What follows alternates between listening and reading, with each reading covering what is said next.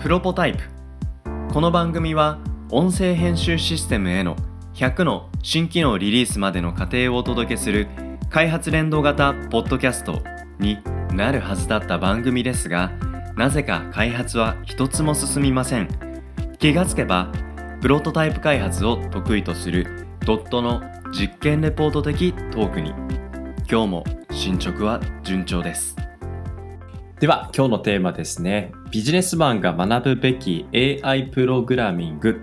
というテーマでお話ししていきたいんですけどはい。浅井さん僕もですね一応多分ビジネスマンなんですよ 多分じゃないですね。たまあた間違いなくそうなんですけど、AI プログラミングをうん学ぶべきだって感じたことは、うんあの何も隠しませんありません なんですけどうん。こういうふうに言われると、うんえ、なんか自分全然考えたことなかったけど大丈夫かなって思っちゃいました。まあ、これの前段としてですね、はい。実はあの、どれぐらい前だろう、6年ぐらい前、会津若松に住んでた頃から、あの、はい。プログラミング教室とかをちょこちょこやったりしてたんですよ。子供向けの。はいはいはいあ、で子供、ここ大人両方になんですね。そうなんですよ。でうそん。こで言っていたことが、あの、プログラミングっていうのが今後、教養になってきますよっていう。教養、はい。リベラルアーツみたいなやつですかね。かっこよく言うとそんな感じですね。はい。 はい。いやでも本当そうだと思っていてプログラミングが義務教育化していくじゃないですか。うんで。例えば Excel のマクロってありますよね、はいあのありますね。まあああるの程度新入社員の時に本買ってちょっと勉強しましたよ。あのマクロとか、まあ、マクロうんこれ聞いてる方で分かんないよって人がいたら、じゃああのうん。 Excel の関数うん。ここからここのセルを合計したのをここに出すっていうあのうサム、ん。はい。これは関数って言われるんですけど、それを知ってる、知らないって、全然仕事の効率変わるじゃないですか。ああ、なんか思い出してきた過去がありますね。あ今、あの、総作さん、社長なので、自分でやらずに、ちょっと下にこれやっとけよみたいいな。やいやいやいや、今日の朝もですね、Google スプレッドシートのなんかインポートなんちゃら関数をいろいろ調べて、それで仕事依頼しましたよ。はいでもなんかそ ういう、まあ、うん教養としてプログラミング、今のもまあ、講義の意味でプログラミングと言ってしまっていいんですよ。それをおおなるほど。知ってるのうんと知らないのとだと、うん。仕事の効率が全然違いますよね。うん。そうですね、なんか、1日かかってたやつ、いや、それ1時間30分で終わるからみたいなことぐらいの差がうん普通に起きてくる違いですよね。で、まあ、今ももちろんあのビジネスマン、うんサラリーマンサラリーマンって言い方あれなのかな、まあ、あの仕事をしている人で、よく会うと思うんですよいやちょっと僕は私はう IT ん。とかパソコンは分からないんでっていう、うん。でもうだんだんとみんな気づき始めてると思うんですけどそういう人ってあのん IT とかパソコンができないんじゃなくて仕事ができない人なんですよね。これももうズバッと言っちゃいましょう。そういうことでやも言っす。ちゃいましょうよ。だってあの耳が痛い。うんエクセルの関数のうん 基本的なところを覚えらんないとか覚える気がない、うん調べる気もない人が、普通の業務全般でまともな頭の動かし方できるとは僕には到底思えな くて、あの、賛同します。でこれあの青も割りちさんろんどうしまねすこんな乱暴な言い方するといやそうじゃない人もいるよっていうのは絶ま対あ言まわあれまあ、うるんですけどんそれはうん。例外であって、うん。まあ、基本としてね、そううですん、原則として。 8割の人8割の人の話をしましょうよっていうと、うん。まあやっぱり、はい。そういうところができないとか、もう花からやる気がない人っていうのは仕事ができないと言ってしまっていいと思うんですよ。うん。うん。でそれって今後、プログラミングを義務教育はでい学んできた人たちが、えうーん。会社に入ってくる頃には、その Excel の関数どころじゃなくて、プログラミングの基本的な知識っていうのが今言った話みたいな感じになってきます。うんでなるほそのど。次、どういうのが待ってるかという次。と、はい。プログラミングって一口に言うけれども今どんどん AI の開発って進んでるじゃないですか、進んでますね。まあ AI って言っても、それこそあの気温が何度になったらエアコンを自動的につけるとかっていうのもあれば、うん。あの車の自動運転とかっていうすごいレベルの高いものもありますけど、うんで、もどんな業界に対しても AI って導入できるんですよ。うん。まあこれは具体的な例とか言ってしまえば簡単ですけど例えば、はこうそうですね一番みんなが使ったことがある AI と呼んでもいいかもしれないものだったら自動ドアですよはね。い。自動ドア。はいあのあーセンサーの前に来るとドアが開く。ありますね。なんか扉の上とかにちょっとセンサーがあって、うんその前に立つと扉が開く。うんあるいは普通にあの地面に絨毯みたいなのがあってそれを踏むと開くみたいな。はい。そうですね。さすがには自動ドア体験したことありませんって人はいないと思うんですよ。うんいないでと思いまもす、あね。れもすごいあのレベルの低い AI と言ってしまってもいいんですよね。何かうんうん人間のやってたことを代替するものが AI といううん。例義もあるので、はい人間がやっていたドアを開けるという行為をうん代わりに機械が行うっていうのはそれはもう AI でいいと思うんですよ。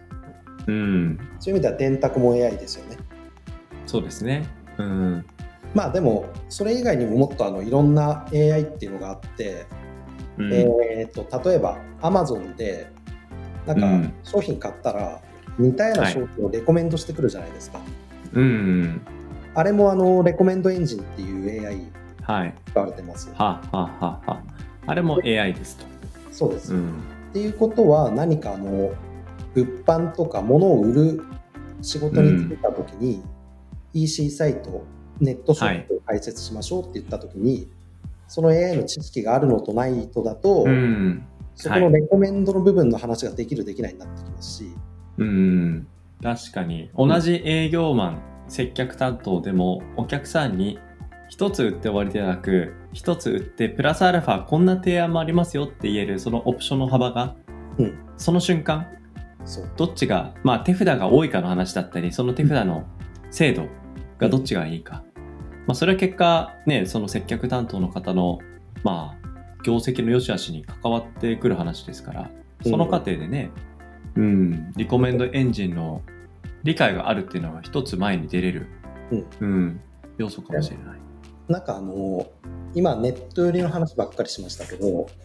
はい。漁業とかはい。においてもあの魚を取る場所の選定とうかんにはい AI が使っていたり、はあいるいは養殖の計画とか、そういうところでは。はい当然のように AI とかっていうのは使われているので、うんうんまあ、あの今後仕事をしていく上で AI っていうのはもうより身近になっていきますよと。うん。うんうん、これって結構みんな聞いたことある言葉だと思うんですよ。AI に仕事を奪われる。うん、ありますね。で今ってなんかその AI っていうものに対しての IT 業界じゃない人の感覚って結構ほわっとしていると思うのでうん。割と二極化するかなと思っていてうん。はい。 AI に仕事を奪われるっていう何かよくわからないけど漠然とした不安はい。を持っている人でもう一つはなんか AI ってうんちょっとそういうのよくわからないっていううん。たまになんかあの知る気すらなくなっちゃってる人うんうんうんで今回のこの話っていうのは割とその両方の人に聞いてほしいなと思っていてはい。あの AI ってなんだろうな AI プログラミングって言いましたけど、うん。 AI プログラミングも2つあっていわゆるその AI そのものを作るプログラミング、はい。うんで。もう一つはあの、えー AI を使いこなすためのプログラミングああ。あ、あ、あ、あ。で僕が今回話としてしたいのはその後者 AI を後者使いこなすためのプログラミング、うんうんでこれはあの簡単とは言わないんですけどうん。うん。そんなにめちゃくちゃ難しい話じゃないんですよほでここを一回あのまあ教養というかう。うん。なんならあのビジネス書を読んで勉強するじゃないですかあれと同しじま感す。覚うでん一回はい。ちょっと23週間やってみませんっていううんでそうしたらその AI ってなんかよくわかんないっていう人はあ、はいなんとなくわかったこういうことかっうんていうで AI に仕事を奪われるっていう人はその AI プログラミングちょっとかじることによってあうんということは AI ってこんなこととかできるからこういうことはなくならないよねみたいな正しく怖うがる、ん怖がるっていう言い方もちょっと違うと思うんですけどね、まうあんそういうことができるその中間の部分のバランスを取れた AI に対する考え方っていうのを、うんまあ、できればその教養としてうん学ぶくらいの感覚で学んでみてほしいなっていうふうに思ってうます。んまあなんかその区別じゃないですけど AI ってなんだろうと AI が分かっているってそのなんかあい間のなんかモヤモヤした感じをどこで線が引けるのかっていうのをうんまあ分かるといろいろ自分がねそれをどう利用できるか発想が湧いてくるなってうん今聞いてて思ったんですけどこれなんかあの今聞いててちょっと1冊2冊ぐらいちゃんと、ちゃんと学学んでみようかなって、今ちょっと焦りを僕自身募ってきたんですけどこれどうやって学んだらいいんですかあの まず学ぶジャンルを決めちゃうってことなんですよ。ジャンル、はい。まあ AI、AI プログラミング、うなんんだよって話じゃないですか。何作りゃいいんだおいうんであの僕はプログラミングの勉強するときに、うんまあ、プログラミングの勉強何すればいいですかって言ってくる人に対してははい第一の回答は自分が作りたいものを作ればいいと思うようなんですよほうでも現実問題別に作りたいものは今ないっていう人もいるじゃないですかうんそうですねいう人に対しては僕はあの、プログラミングの勉強では掲示板っていうふうに言ってるんですねうん、掲示板、うん掲示板を作るそうあの掲示板って結構なんて言うんでしょうね、えープログラミングの基本みたいなところが全部詰め込められるんですよおーおーおーどうおーいうことかっていうとあのクラットっていう考え方データ処理に対する考え方があって、はクいリエイトリード、はいアップデート、デリートっていうう、んうんうんこれで大体あのシステムが担うデータの処理っていうのは、うんこの4つに分けられる、はあはあはあで掲示板って、まあ、あのそういうクラットの4つのデータの処理うんのやり取りを全部網羅できるので,、なるほどでそれにまあログイン機能をくっつけたのを作ってみたらいいんじゃないっていう勉強用にうんうんけどそれはいと対応する AI プログラミングっていうと僕はあはのい画像検出のプログラミングほやっうてみるといいと思ってます。でどういうことかっていうと,、うんえー、と集合写真とか人が写ってる写真をイメージしてもらって、うんそれをそのシステムに読み込ませました、うんうんそしたら顔のところに赤枠で囲われるようになりますみたいなそういう画像の中から人間の顔を検出するみたいなものですね。はいはいはいうんうんうんうんでその辺から始めると僕はいいと思っていてああで理由っていうのもそのいくつかあるんですけどうんこういう AI とか作っていく時ってあの学習を始める時ってあんまり特別なものが必要っていうのって良くないと思うんですね。うん例えば僕らの会社は GCP というクラウドサービスをよく使ってますけど、はいまあ、GCP のなんとかの契約が必要で、クレジットカードが必要でとか、じゃなくて、できれば自分が持ってるパソコンで完結するような、ああはいはいはいでそうすると、こうのん画像検出とかっていうのは、ちょうどいいぐらいの難易度なんですよ。なるほ特別なものどですそのうんクラウドサーバーのようなものがなくてもあっていうことは僕自身は持ってるパソコンでも同じような実験っていうのは全然できちゃう感じってことなんですかねへえー、であのなんかひ日頃ね業務とかやりながら画像の中のなんかデータを取り出したいんだよねとかうんなんかこの画像の中にこれ含まれてるかちょっとチェックしたいなとかうんうんそのチェックして、えっと含まれてる画像だけ抽出したいなとか、うんはいありそうですよね。ののそのうん最初の部分が、ああ、こんな感じでやるんだっていうのが、一うん回やっぱり自分で作ると、すごい理解も早いですし、うんそうで、まあ、あの機械学習とかそういう言葉を聞いたことあると思うんですけど、まはあい聞いたことある人も多いんじゃないかなと思うんですけど、うんうんそれもその画像の画像検出っていう領域では含めることができるので,、うんうんでいろんな本ちょっと僕自身も試してみたんですようんおおこういう話さをすすがるのにうんどうだろうなって、うん一体どういう本が出回ってるのかうんでねやっぱりあの AI プログラミングの本って入門編で画像検出めちゃくちゃ多いですね、多いですねううんん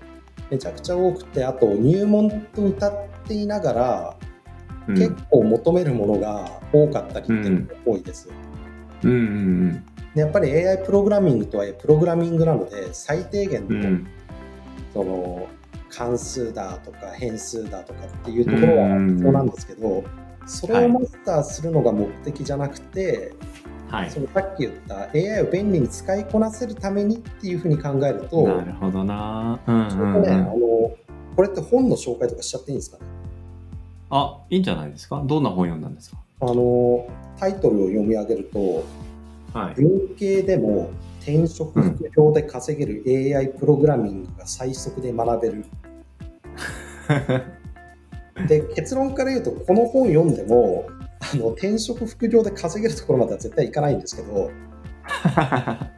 でも今僕が話したような内容っていうのはすごい、うんあの似たようなことを話していてはいはいはい。であの中身もうん。結構あの読んでいくとですねうん。 AI プログラミングの画像検出まで行くまでにう結ん構半分以上使ってたりするんですけど、おでお。もそういうことだよねという本当のその、なんだろう画像検出に必要なオープン CV とかっていうのがあるんですけどまあその辺はあうんうんの今分かんなくても全然大丈夫ですだからそういうのの使い方とかではい使い方でもあの最終的にやろうとしてることに必要なところだけを最短ルートで教えてくれてる本なのでうんうんこれ読んでもあのプログラミングの勉強には物足りないしうん。うん。 AI で稼げるっていうところまでは絶対いかないし、ん AI エンジニアにこれ読んだらなれるかって言ったらなれないんですけど、その入門書として、自分自身のゴールをその AI を使いこなすっていう方向に持っていくんだったら、うん僕が読んだ中で一番いいですね。ああ。いや、これはめちゃくちゃありがたい情報として僕、もう早速 Amazon でこの後買ってみようかなと思ったんですけど、なんか今話聞きながら、あ、今ね、浅井さんが見せてくれてるんですけど、そう、今日冒頭マクロの話してたじゃないですか。はいはい。で、えっ、と、僕、最初の会社で、Excel もよくわからなかったけど、本屋行ったら、なんかマクロの本があったんですよ。うん。で、業務が結構経理的なこともやってたのでうん、 Excel すごく使うんですよ。でよくわかんないけど、とりあえず本買おうっていうふうに、一冊買って、で、よくわかんない世界観にちょっと足を突っ込んでみて、多分ね、2%ぐらいしか正直わかんなかったんです、その時。うん。うん、でもなんかそこでその体系化されたその全体感をつかんだっていうことが多分後々インターネットで自分で調べて、それで関数をその見つけてそれ使ってやりたいことを実現するっていううん本から離れた時に、その何を言葉で投げたらどういう内容が返ってくるかっていうことの、うんある種のなんか全体感となんかか、土地感っていうんですかね、うん。うん、